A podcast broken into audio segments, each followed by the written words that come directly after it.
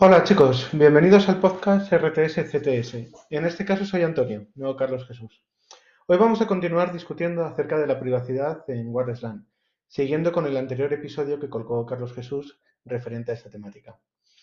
Como os comenté en clase, IECUB 802.11 vivió hace unos años una revolución con respecto a la privacidad. Se vio que las implementaciones de WordSlan enviaban bastante información que puede usarse para traquear e incluso identificar al usuario. Os preguntaréis, venga ya, no puede ser esto para tanto. Bueno, pues para ver si es para tanto o no, vamos a analizar las cosas que podemos observar simplemente realizando una captura en un sitio público. Por supuesto, todo esto con el tiempo irá mejorando al tiempo que los terminales se actualicen a nuevas especificaciones. El primer grupo de vulnerabilidades que podemos encontrar se basa en información que enviamos públicamente en, en tramas Probe Request. Estas tramas se utilizan para detectar puntos de acceso a los que conectarse, el Active Scanning que vimos en clase. Se dirige un Probe Request preguntando activamente por un SSID determinado en modo Active Scanning. ¿Esto qué quiere decir? Pues que tu teléfono, cuando está intentando conectarse a puntos de acceso que conoce, envía una trama que se llama Probe Request, en la cual va preguntando por la lista de puntos de acceso donde te has conectado anteriormente. De una manera que el punto de acceso que recibe este Probe Request y que ve ahí su nombre va a contestarte.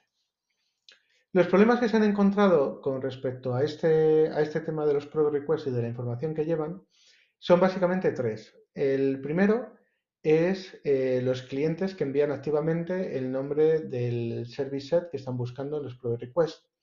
Específicamente hay un parámetro que se llama el SSID eh, parameter TLB. Eh, TLB significa Type, Length and Value. Y hay muchas implementaciones que cuando te mandan el probe request ponen ahí una lista de eh, SSIDs que han visto anteriormente. Eh, ¿Esto qué, permite hacer? Pues que tú simplemente escuchando un probe request que viene de una estación, eres capaz de sacar una lista de los puntos de acceso de los últimos 10, por ejemplo, en los que ha estado y hacer un seguimiento del, usuario. Aparte de esto, tenemos eh, un conjunto de clientes que aparte de enviar el nombre del SSID, como hemos comentado antes, en el SSID parameter TLB, lo hacen además mediante ráfagas de prueba request con la misma Mac. ¿Esto qué quiere decir? Pues que no solamente envían a lo mejor un listado de puntos de acceso, sino que envían un listado de puntos de acceso diferente en varias eh, request, eh, tramas probe request eh, en ráfaga. Con lo cual obtienes incluso una mayor información que simplemente recibiendo una, ya que puedes muy fácilmente eh, realizar la conexión entre usuario y terminal.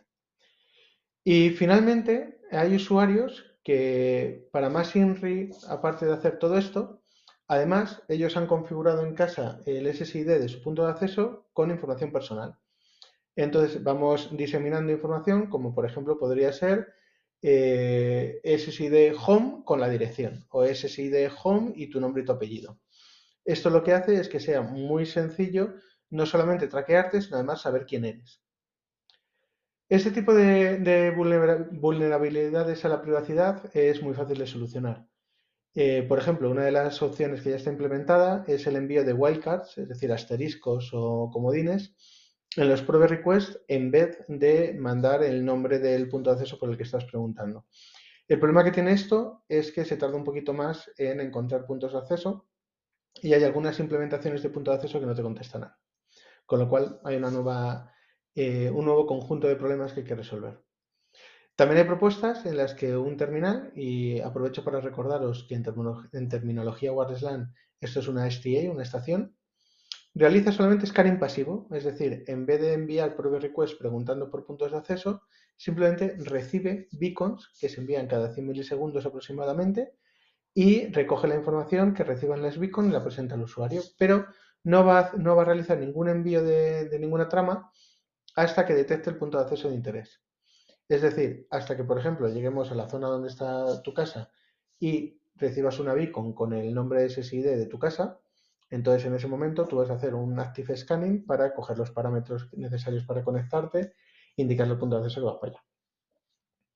El segundo grupo de vulnerabilidades que, que se han encontrado es el de fingerprinting por capacidades. ¿vale? ¿Esto qué significa? Pues que somos capaces de sacar una firma del usuario basado simplemente en las capacidades que el usuario eh, indica que tiene. Por ejemplo, eh, si el cliente que está usando el usuario utiliza, eh, bueno, tiene soporte de high throughput o de very high throughput o de enhanced, extremely high throughput o, eh, enhanced efficiency, los rates que anuncia, los parámetros de configuración del distribution service. Hay un montón de cosas que se pueden anunciar en un prove request y que se puede realizar un fingerprinting de ello. De hecho, se ha comprobado en general a través de publicaciones científicas y experimentos, que existe suficiente información específica en el elemento de capabilities que se envían abierto a todo el mundo en Prove Request, como para realizar un fingerprint más o menos grueso del dispositivo. Además de esto, de estas dos cosas anteriores, existe una cosa que se llaman los elementos vendor specific. ¿Esto qué es? Pues a ver, toda la magia que hace Apple, por ejemplo, en sus productos con Wireless LAN o la magia eh, que tenemos en productos Samsung, vamos, eh, Todas estas cosas que diferencian un producto de otros, en Wireless LAN se suelen hacer con cosas que son vendor specific. ¿Esto qué significa? Pues que un vendor va al IE Cubo y compra un identificador por el cual él puede enviar cosas en distintas tramas en eh, unos elementos que se llaman vendor specific, identificados por el código que ha comprado al, al IE Cubo, y dentro de eso puede hacer lo que quiera. Puede enviar la información que quiera, puede hacer lo que sea. Eh, ejemplo de esto lo encontramos, pues por ejemplo, en todas estas eh, funcionalidades que tiene Apple de Hanover o de detección de cuál es el usuario más cercano cuando abres unos iPods, todo este tipo de cosas se hacen enviando estos elementos con información propietaria que lleva algoritmos por detrás para la detección de estas cosas. ¿Qué es lo que nos pasa? Pues que eh, como estos vendor specific elements van em, van, indican quién los ha comprado, porque ese IE eh, lleva un número asociado a un fabricante, tú puedes hacer fingerprinting también basado en eso. Entonces, por ejemplo, una cosa que te permite hacer es eh, eh, ver elementos, cuando tú haces una captura, ves típicamente elementos que son vendor, que son de Microsoft, o que son de Apple, o que son de Broadcom, y que incluyen una, funcionalidad que el estándar no incluye de por sí. Esto parece un poco así, si lo planteas, eh, poca cosa, pero realmente con eso se puede hacer muchas cosas. Por ejemplo, eh, pongamos un ejemplo totalmente alejado de la realidad, esto no pasa jamás, ¿vale? Eh, tú vas dentro a una, Apple Store, una Samsung Store, un store de algún tipo, y tu teléfono es un Samsung, por ejemplo, y vas a una Apple Store.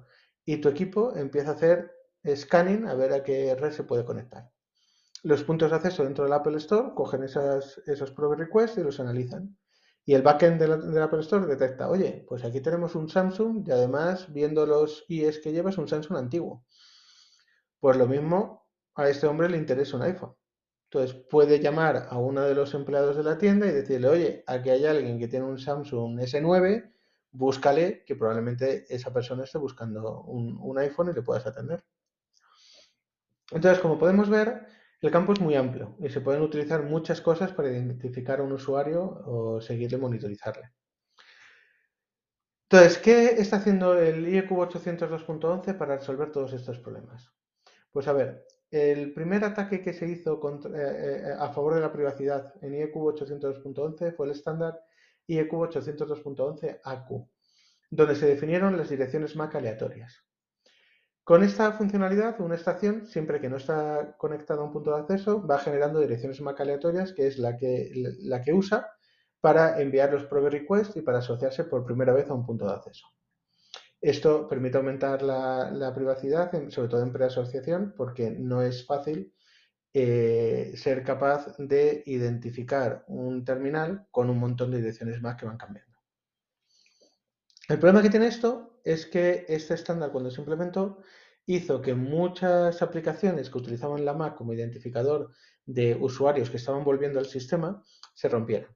Por ejemplo, los casos así más, más gordos pues son eh, los hoteles, que cuando tú llegas te conectabas a un portal captivo, anotaba tu Mac y la siguiente vez que llegabas pues ya sabía que tenías permiso para usar Internet y te loguea directamente sin necesidad de que metas tus credenciales. Y, por ejemplo, otra cosa que también rompió fueron los programas de control parental, que en los puntos de acceso, pues típicamente se identifica con la Mac del usuario para acceder o no acceder a diversos sitios.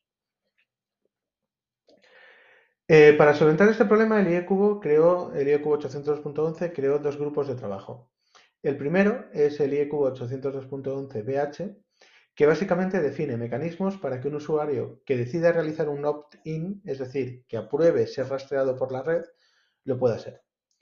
Estos mecanismos se encuentran en definición, pero pueden ser desde un ID que intercambia cifrado en uno, eh, un ID que se intercambia cifrado, perdón, en uno de los cuatro mensajes del four-way handshake, o sistemas mucho más complejos en los que se introduce una firma criptográfica, por ejemplo. ¿Esto para qué sirve? Pues, por ejemplo, eh, tú estás en una red y no te funciona bien el wireless LAN y tú llamas al servicio técnico y el servicio técnico con direcciones MAC aleatorias no puede traquearte, no puede saber qué está pasando, porque lo que ve son muchos usuarios aleatorios. Entonces tú podrías darle un clic en tu, en tu teléfono a, oye, modo debug, modo que me puedan eh, traquear, y entonces en ese momento el, em, el, el servicio técnico es capaz de ver tu usuario que permanece en el tiempo y es capaz de traquear a lo largo de la red y ver qué pasa. Ser capaz de asociar tráfico con tu usuario. ¿Vale? Em, luego, otra cosa que se está haciendo eh, es en IEQ 802.11bi, ahí se definen mecanismos para aumentar la privacidad del usuario. ¿Vale?